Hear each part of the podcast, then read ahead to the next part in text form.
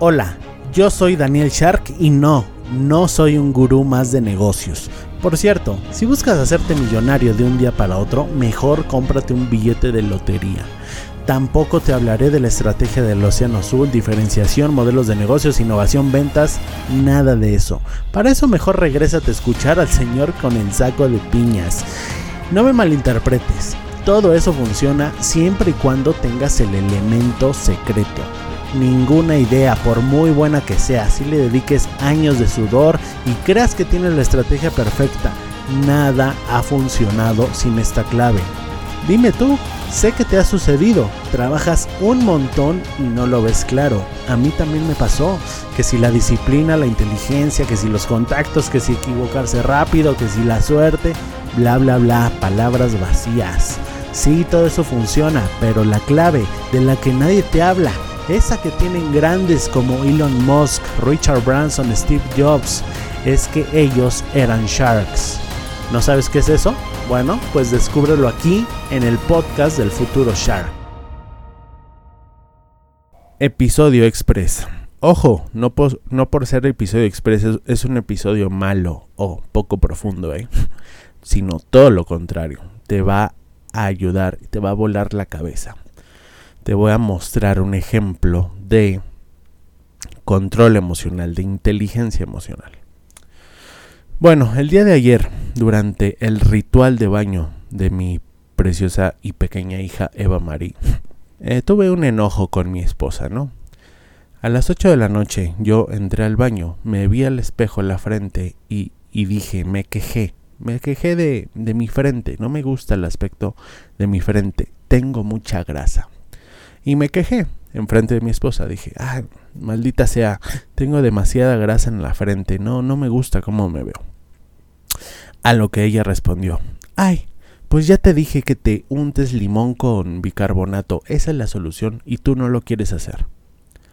A lo cual yo respondí, es que ya lo he hecho y no me gusta. Eh, es demasiado abrasivo. Siento que es muy abrasivo para mi piel y me arde mucho la piel cuando lo hago.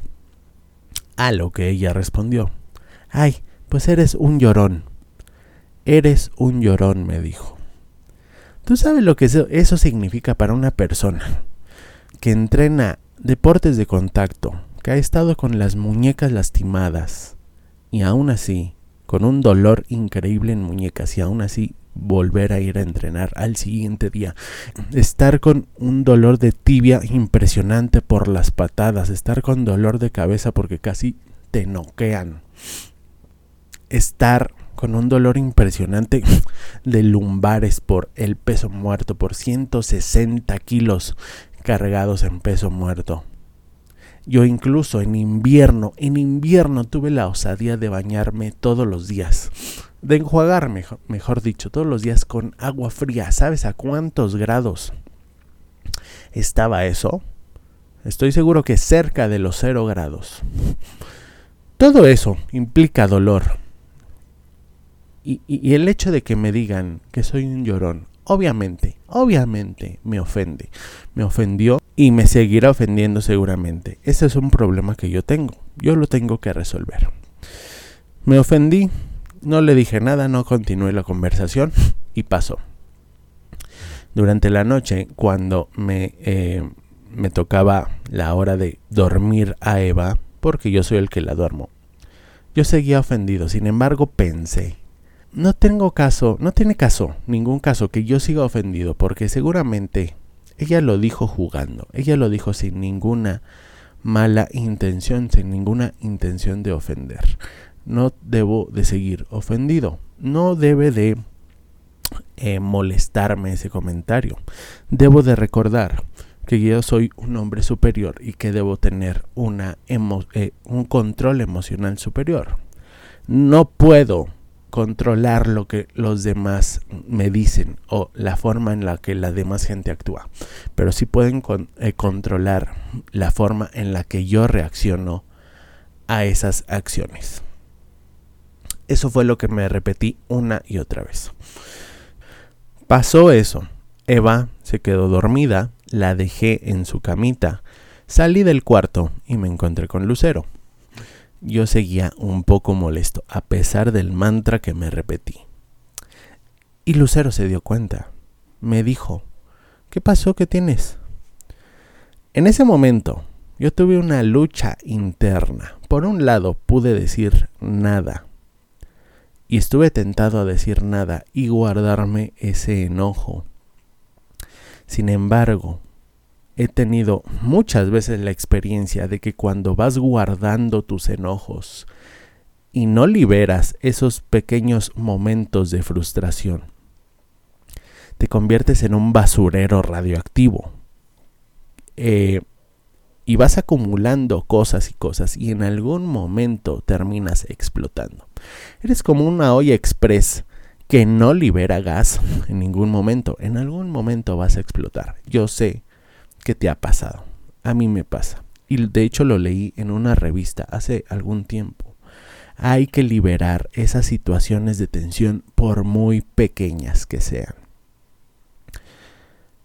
A pesar de que yo me dije a mí mismo, esto no me debe afectar, sí me seguía afectando. Entonces se transformó en una cosa que me afectaba, en un pedazo de basura. La otra opción era decirle, reclamarle de una manera sarcástica o de una manera mm, por, poco ortodoxa. Decirle, ah, soy una niña, no, déjame, soy una niña, soy un llorón, no, no me hagas caso. Eso hubiera sido el extremo contrario. ¿Por qué? Porque ahí no estoy... Mm, es decir, estoy liberando esa tensión, pero lo estoy liberando de una manera negativa. Y eso te puede llevar, puede salir bien, puedes hacerte el ofendido. No es la mejor manera. Y si te sale mal, te puede llevar a una pelea más grande. ¿Qué opté por hacer? Bueno, tomar el consejo eh, del doctor Daniel Coleman y ser asertivo. Y lo que hice fue lo siguiente. Le dije, oye, hace rato me dijiste llorón y me no me sentó bien, me molestó, me hizo sentir mal. No te preocupes, yo sé que a lo mejor lo dijiste sin pensar o lo dijiste jugando. No hay ningún problema, solo necesitaba que supieras eso, porque creo que a ti no te gustaría que yo te llamara de la misma manera. En ese momento se creó un silencio. Hubo un poco de em, esa aura de tensión que se crea cuando alguien dice, cuando alguien revela algo, no se sabe cómo actuar. ¿Sí me explico?